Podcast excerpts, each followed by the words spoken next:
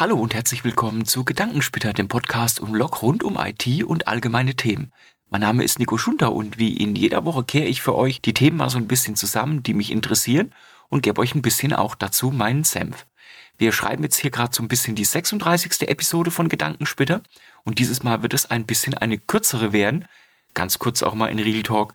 Mein Sohn hatte die Woche nämlich Geburtstag und wir haben einige Events mit ihm dann auch gemacht und manchmal geht das Privatleben dann auch eben vor. Aber starten wir mal gleich in Medias Res. Worum soll es heute in Gedankensplitter gehen? Zum einen möchte ich mit euch mal ein bisschen über das Thema Arbeitszeit und die Erwartungen von Arbeitnehmern und Arbeitgebern, was die Kommunikation miteinander dann auch betrifft, vor allem außerhalb der Arbeitszeit dann auch reden. Und last but not least über das Thema Homeoffice. Da gibt es nämlich eine ganz spannende US-amerikanische Studie, mit der natürlich dann auch einige Erkenntnisse dann auch einhergehen. Aber lasst uns einfach mal direkt mit dem ersten Thema starten. Und das wäre dann die Arbeitszeit und was man außerhalb der Arbeitszeit als Arbeitgeber nicht tun sollte, was aber eigentlich Usus ist und wozu es jetzt ein ganz spannendes Grundsatzurteil dann auch gegeben hat.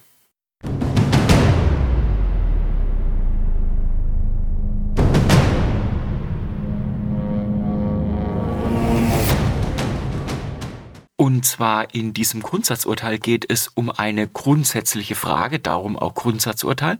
Muss man außerhalb seiner Arbeitszeit, also in der Freizeit, für seinen Arbeitgeber dann auch erreichbar sein? Geklagt hat ein äh, Notfallsanitäter, der eine Abmahnung von seinem Arbeitgeber erhalten hat, weil er nicht zu seinem Dienst erschienen ist. Und zwar wurde dem Notfallsanitäter in seiner Freizeit eine SMS zugestellt, die einen neuen Dienstplan enthalten hat, wo er zu einer anderen Stelle und zu einer anderen Zeit dann seine Arbeit hätte aufnehmen sollen. Der Notfallsanitäter ist allerdings zu seinem normalen Dienstplan erschienen, an einer anderen Lokation dann auch, und aus diesem Grunde hat er dann eine Abmahnung von seinem Arbeitgeber dann auch erhalten. Verhandelt worden ist das Ganze vor dem Landesarbeitsgericht äh, Schleswig-Holstein und da ist dann rausgekommen, dass die Abmahnung dann auch keine Gültigkeit hat und zurückgezogen werden muss. Begründung? Ein Arbeitnehmer muss während seiner oder ihrer Freizeit kein äh, Kenntnis von einer dienstlichen SMS nehmen. Und das hat weitreichende Bedeutungen, weil es betrifft logischerweise nicht nur das Medium SMS, sondern auch andere Möglichkeiten wie Arbeitgebende mit Arbeitnehmenden dann in Kontakt treten können. Beispielsweise WhatsApp-Gruppen, Facebook-Gruppen, iMessages, E-Mails oder andere Möglichkeiten der Kommunikation wie beispielsweise ein Anruf hat einfach damit zu tun, dass in der Freizeit der Arbeitnehmende volle Gestaltungsmöglichkeit über die Zeit in seiner freien Zeit dann auch entsprechend hat und es ihm oder ihr deswegen dann auch nicht zuzumuten ist, auch nur für kurze Zeit, wie das Lesen einer SMS oder beispielsweise dann Transferdenken dann auch einer WhatsApp-Nachricht, dann entsprechend auch, äh, äh, also kurzum, er oder sie kann frei entscheiden, was in der Freizeit dann entsprechend auch passieren sollte. Das ist natürlich jetzt ein Stück weit ein, ich sag mal, zweischneidiges Schwert. Einerseits kann man das absolut auch verstehen, weil es natürlich auch zum Schutz der Arbeitnehmenden, der Mitarbeitenden dann auch, äh, dann auch dient. Aber ich kann auch aus eigener Erfahrung sagen, meine Frau arbeitet beispielsweise als Betreuerin an einer Schule und dort ist es, wir kennen ja alle Schulen, da werden ja häufig auch Keime eingeschleppt und andere Themen. Da ist es sehr häufig so, dass dann über eine WhatsApp-Gruppe dann Springer oder Ersatz und so weiter gesucht werden, Leute dann auch gefragt werden und so weiter und so fort. Was völlig Usus wäre, weil sonst könnte man auch gar nicht den normalen Dienst dann auch aufrechterhalten. Ich glaube, es ist auch so ein Stück weit eine Sache der Kommunikation. Wenn ihr als, ich sag mal, Vorgesetzter oder Arbeitgeber dann auch offen mit euren Arbeitnehmern dann auch kommuniziert, hört zu, das und das machen wir und ihr tut das nicht overstretchen ihr nutzt das dann auch nicht aus. Ich glaube, dann hat auch die wenigsten Leute etwas dagegen, wenn man dann sich, äh, if the shit hits the van, sich dann auch wirklich bei jemandem meldet und sagt, hier komm, ich habe ein Problem, kannst du da einspringen, können wir das entsprechend machen. Problematisch wird das, glaube ich, nur, wenn man zu stretchy wird, wenn man also das wirklich als Normalität dann auch begreift und ständig wirklich dann auch tatsächlich auf die Arbeitnehmer dann auch einprasselt. Deswegen ist hier wichtig, Kommunikation ist alles, Verständnis und gegenseitige Kommunikation ist wichtig. Dann müssen solche Sachen auch nicht vor einem Arbeitsgericht dann irgendwo auch verhandelt werden. Aber ich verstehe es schon, dass irgendwo dann auch eine Grenze gezogen werden muss. Und das ist in diesem Fall dann auch tatsächlich passiert und auch ganz zu Recht passiert. In der zweiten News von Gedankensplitter geht es um eine Studie des National Bureau of Economic Research aus Amerika. Das äh, Institut hat untersucht, wie die Auswirkungen von Homeoffice auf die Arbeitszeiten und die Nutzung dieser gesparten Zeit dann auch entsprechend sich gestalten. Dabei hat das Institut 27 Industrie- und Schwellenländer befragt, also aus den einzelnen Ländern dann so gewisse Sample Sizes. Insgesamt wurden 1000 Leute, glaube ich, dann auch befragt und hat da entsprechend untersucht, was da die Ergebnisse sind. Und dabei ist herausgekommen, dass wir in Deutschland am effizientesten oder mit am effizientesten mit der eingesparten Pendelzeit dann auch umgehen, wenn wir Homeoffice machen und nicht zu unserer Arbeitsstätte dann entsprechend gehen. In Deutschland spart man sich im Durchschnitt pro Homeoffice-Tag 65 Minuten. Bei mir sind es beispielsweise auch irgendwas zwischen 60 und zwischen 120 Minuten, je nachdem, wie viel Stau es auf der A3 dann auch gibt. Und es gibt auch andere Länder, da ist der Durchschnitt noch deutlich größer. China und Japan beispielsweise liegen bei 100 oder 105 Minuten dann pro gespartem Homeoffice-Tag, was man sich dann erspart, wenn man nicht pendeln muss. Und was machen dann die Arbeitnehmer mit der gesparten Zeit?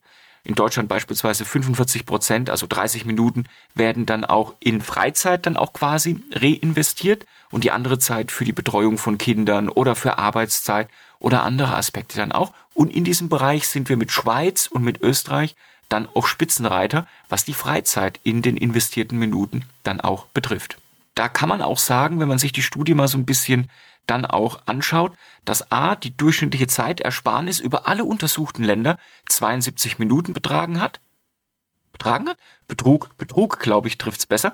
Und da ist natürlich auch spannend letzten Endes, was es bedeutet für Deutschland. Und in Deutschland ist die Aussage getroffen worden, dass wir Deutsche ein hybrides Arbeitsmodell aus Homeoffice und aus Office-Tagen dann auch tatsächlich mehr mögen, wie rein Office oder rein Homeoffice. Und das ist etwas, was man sicherlich auch unterschreiben kann. Ihr müsst euch ja nur einfach aufaddieren. Wenn ihr fünf Tage in der Woche ins Büro fahrt, mit vereinfachen wir das ganze Thema einfach mal 60 Minuten pro Tag, dann habt ihr allein fünf Stunden eurer Freizeit dafür investiert, um auf die Arbeitsstelle dann auch zu kommen. Und diese Zeit kann man besser nutzen. Und das Ganze wird natürlich noch ein bisschen interessanter, wenn ihr euch Jobs beispielsweise wie Außendienster oder wie Sales Engineers oder wie Vertriebskollegen und so weiter dann auch vorstellt, die stellenweise stundenlang One-Way zu einem Kunden fahren, um dort einen Ersttermin zu machen, sich kennenzulernen, Kaffee zu trinken. Da kann man natürlich auch zwei Meinungen davon haben. Einmal die Meinung natürlich, wie ist es mit den vertrauensbildenden Maßnahmen? Mache ich tatsächlich mehr Umsatz, wenn ich auch mehr Vororttermine mache? Oder ist es auch ein Thema, was vielleicht auch aus ökologischen Gesichtspunkten vielleicht gar keine schlaue Idee irgendwo ist? Ich denke, die Mischung macht's zu den richtigen Terminen hinzufahren und die richtigen Termine vor Ort wahrzunehmen und den Rest dann aus dem Homeoffice oder aus der Telearbeit dann auch zu erledigen, sofern man dazu dann auch die Möglichkeit hat. Aber gerade aus der IT, wenn ich nicht gerade irgendwelche Storage-Systeme in die Racks bei den Kunden reinklöpple, ist das eine Möglichkeit, wo man durch Fernwartung, durch Remote, durch ähm, Zoom, durch Teams und so weiter sehr, sehr viel dann auch aus dem Homeoffice oder aus der Ferne heraus dann auch erledigen kann. Und das ist gerade ein spannendes Thema, weil die Studie ist aus meiner Sicht absolut nicht von der Hand zu weisen, dass es etwas Wertvolles ist für uns in Deutschland vor allem dann auch, in hybride Arbeitsmodelle zu gehen, weil es kommt ja verschärfend zu den ganzen Themen dazu, wenn ich pendle, ja auch noch solche Sachen wie ökologische Effekte, weil ich stehe im Stau, ich blase CO2 raus, ich äh, verbrenne Sprit, ich bin deswegen da auch nicht wirklich nachhaltig dann irgendwo unterwegs. Und 100 Kilometer Anreise oder hunderte Kilometer Anreise zu einem Kaffeetrinktermin, um einfach nur Hallo zu sagen, das macht einfach tatsächlich auch gar keinen Sinn. Und die erscheinen dann auch in einer Zeit, wo alles sich um Effizienz, um Zeit und um wichtige Ressourcen sich dann irgendwo dreht, schon so ein bisschen aus der Zeit gefallen aus meiner Sicht. Deswegen Homeoffice ist eine gute Geschichte. Die Balance ist, glaube ich, eine sehr individuelle Geschichte. Ich kenne Leute, die sehr gerne im Homeoffice arbeiten und da eher introvertiert unterwegs sind, aber ich kenne auch Leute, die sehr stark auf das Connecten dann auch stehen. Und ich denke, wenn man da ein bisschen die Balance schafft zwischen Office-Tagen und Homeoffice-Tagen, dann ist eigentlich jedem geholfen. Es gibt übrigens einen Menschen, den ich so ein bisschen auf dem Kieker habe, der in der Hinsicht da ein ganz klares, straighte Sichtweise hat, und das ist der berühmte Elon Musk, nennen wir ihn mal hier den emotionalen Rambo, der einfach gesagt hat, Leute, kommt an jeden Tag ins Büro. Das ist das, was ich von euch erwarte. Ansonsten könnt ihr gehen. Beispielsweise bei Twitter dann auch passiert.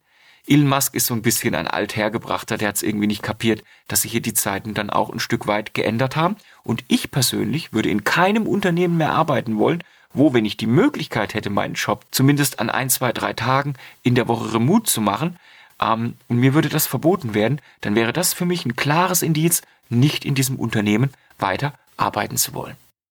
Nennen wir sie einfach mal die kurze Folge von Gedankensplitter. Das war sie nämlich hier, die 36. Episode.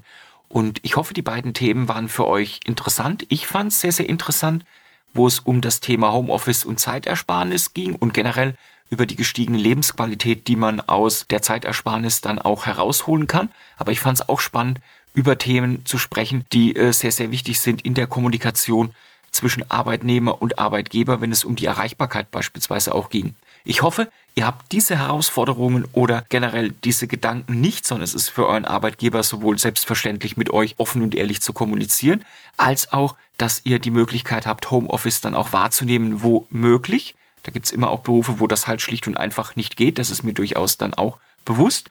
Und ich wünsche euch auf jeden Fall ein super Start in die Woche. Kommt gut rein, genießt dann auch entsprechend die Tage und wir sehen uns dann sicherlich zu einer längeren Episode von Gedankenspitter, die Episode 37 nämlich dann auch wieder, wenn nichts irgendwie Großartiges dazwischen kommt. Bis dann, euer Nico.